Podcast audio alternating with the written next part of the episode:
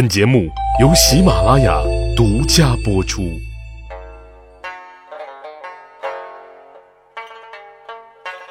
去扒历史，增长见识，密史趣谈。我是大汉。人啊，无论是谁，无论什么阶段、什么地位，要是只认钱跟钱亲，那完了，那浑身的铜锈味是没有真朋友的。可是话说回来啊，只认钱的人根本就不在乎有没有朋友，钱就是他最好的朋友。他们眼里啊，赚钱。就是他们的情怀，赚更多永远都花不完的钱是他们的诗和远方。后唐李存勖的媳妇啊，刘玉娘可以被誉为古代历史上最最最最最贪财如命、不知道人生意义和价值的皇后。啊，为什么这样子说呢？因为他的一生啊，用四个字就能总结，什么字呢？钻钱眼儿了。说起来啊，刘玉娘跟李存勖的结识源于一次并不太光彩的强抢民女。啊，五代十国时期是很乱的啊，这个大伙都知道。李存勖他爹啊，李克用攻打魏州，手下一悍将发现了当时只有五六岁的刘玉娘，觉得嗯蛮水灵的啊，挺乖巧可爱的，就直接给撸走了啊。后来呢，就献给了李克用的媳妇曹氏做侍女。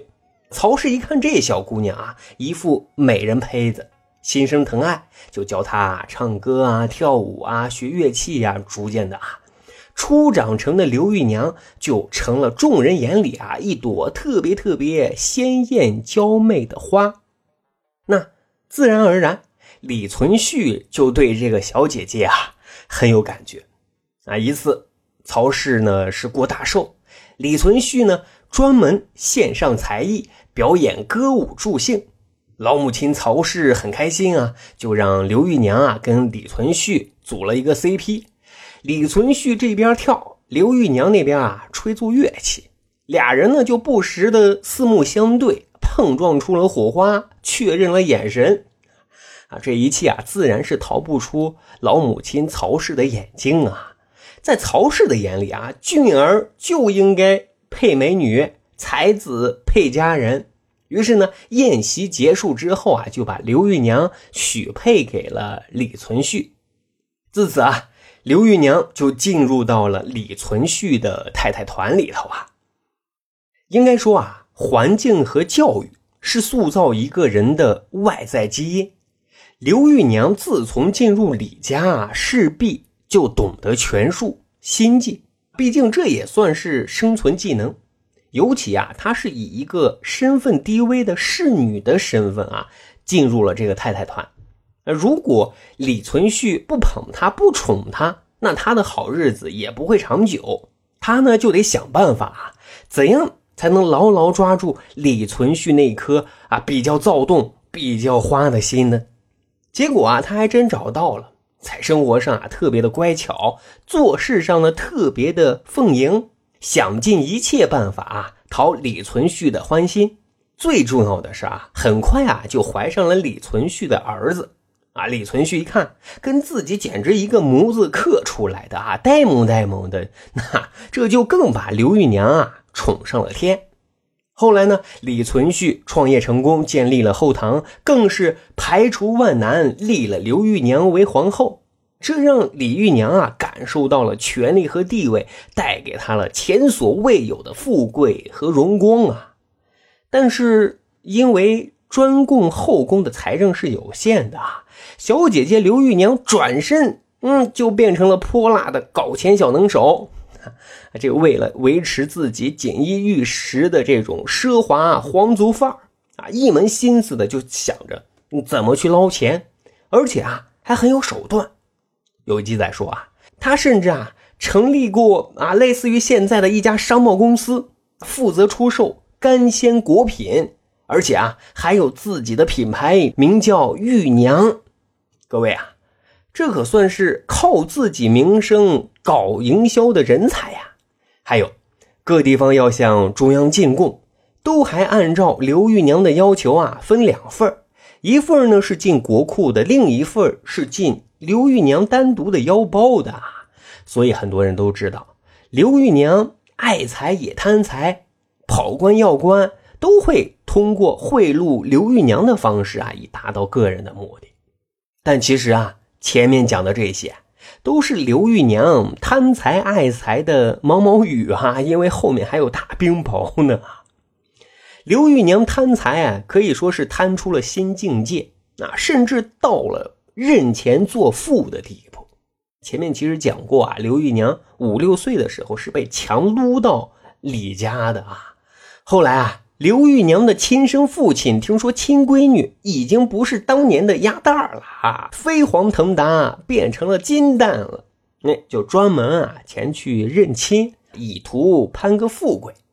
李存勖听闻这件事就赶紧啊把当年撸走刘玉娘的悍将找来问问情况。老丈人那可不能随便就认啊！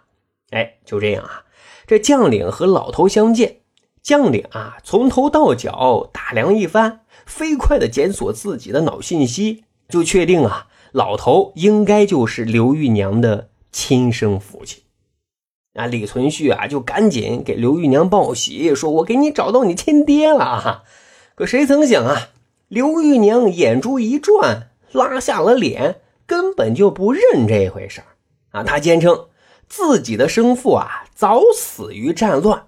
这个乡村野夫那就是一个大骗子，就这样啊，老爹就被亲闺女派人一顿乱棍打跑了。各位啊，您知道为什么刘玉娘不认他这个亲爹吗？史料有记载说啊，是因为当时刘玉娘正跟其他妃子啊抢皇后的位置。他要是认了这个乡巴佬的父亲，说明他的身份特别特别的低微，在那个讲究门第的年代，他自然不是其他妃子的对手啊，所以啊是千万不能认的啊。可是后来啊，刘玉娘已经坐稳了皇后的宝座，却认了一个父亲，只是因为这个父亲啊有一个特质，什么呢？有钱。有一次啊。李存勖携爱妻刘玉娘到大臣张全义的家做客。张全义是一个特有钱的土豪官员啊，准备了大量的金银宝器要进献给李存勖和刘玉娘，看得刘玉娘啊眼睛都发直了。这个席间啊，刘玉娘就开始飙戏了，说自己从小就失去了父母，现在啊看见张全义特别特别的亲切。就如同家人般温暖啊！直接请求要认张全义为干爹。张全义一听吓坏了，哪有母仪天下的皇后要认一介人臣为父呢？啊，这真是活久见呀！就不敢答应，一再推辞。可刘玉娘呢，再三坚持，张全义这边没办法，只能勉为其难的接受了。啊！刘玉娘赶紧啊给干爹行礼，作为回赠，张全义又是一顿金银财宝的进贡啊！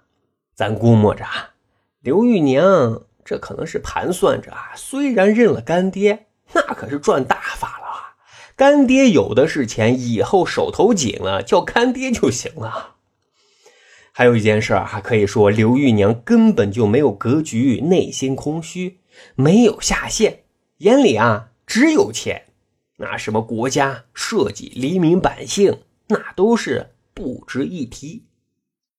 新五代史记载了这么一处：那年啊，宰相啊请求拿出国库的物资供应军队保障，李存勖啊都签字同意了，就去找刘玉娘拿钥匙打开国库的门。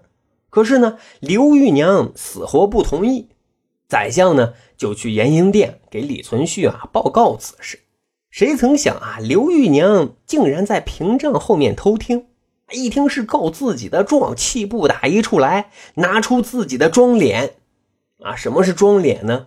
就是女子梳妆用的镜匣啊，里面啊可能有一些项链啊、戒指啊等一些金银饰品啊，还把幼皇子满喜推到了李存勖的跟前，啊，愤怒地说啊。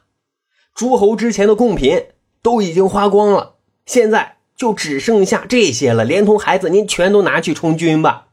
之后就是哭哭啼啼呀。啊，一听这话，宰相是大惊失色啊，赶紧就退了出去。哎，之后啊，就再也不提充军的事儿了。各位啊，刘玉娘就这样把钱啊攥得死死的。嗯，有小伙伴肯定就问了，他是不是傻呀？他难道不知道军队要是没有充足的补给，就不能打胜仗？打不了胜仗，国家就有危险。国家要是没了他，还有什么呢？这个道理其实他懂。那只是懂得太晚。后唐大将赵在礼反叛了，李存勖讨伐。刘玉娘知道啊，这回是威胁他们家的统治地位了，这才终于同意拿出财物犒劳和补充军队物资。可将士们啊，私底下却怒骂说：“我媳妇儿都饿死了，现在给这些有什么用呢？”啊，没多久，李存勖的宠将郭从谦。也发动了正面，打进了宫城。李存勖还被乱箭射中，不久啊，就因为伤势过重去世了。刘玉娘啊，赶紧就抓住救命的稻草李存勖的弟弟李存渥，仓皇逃跑啊。当然，逃跑的时候啊，他还不忘记装上满满一皮袋的金银财宝啊。最可耻的是啊，逃亡路上他竟然跟李存渥通奸了。但是呢，很快李存渥又被部下所杀。刘玉娘这回可真是走投无路，削发为尼，以求自保。可是啊，佛祖没能满足他的心愿。原本啊，是后唐平叛叛乱的大将李思源与兵变合流，自己啊登上了皇位之后呢。专门派人刺死了刘玉娘，唉，就这样，钻钱眼的刘玉娘结束了自己的一生。啊，她可能临死的时候啊，也没有觉悟到自己爱钱到底有什么错呢？啊，但也许也能顿悟到，钱啊，真是生不带来，死不带去呀。好，这就是咱今天的密室趣谈，长见识，长谈资。如果您觉得咱的节目还不错，欢迎大家使用专辑的评分功能为密室趣谈打打分，为大汉啊留留言。咱还有一个趣吧历史的小分队。如果您对历史边角料很感兴趣，欢迎大家关注十里铺人民广播电台的公众微信账号，然后回复数字一就可以添加大汉的个人微信。经过简单审核之后啊，大汉就会邀请您进入这个小分队当中，咱就可以谈天谈地聊历史段子。本期节目就这样，感谢收听，下期再会。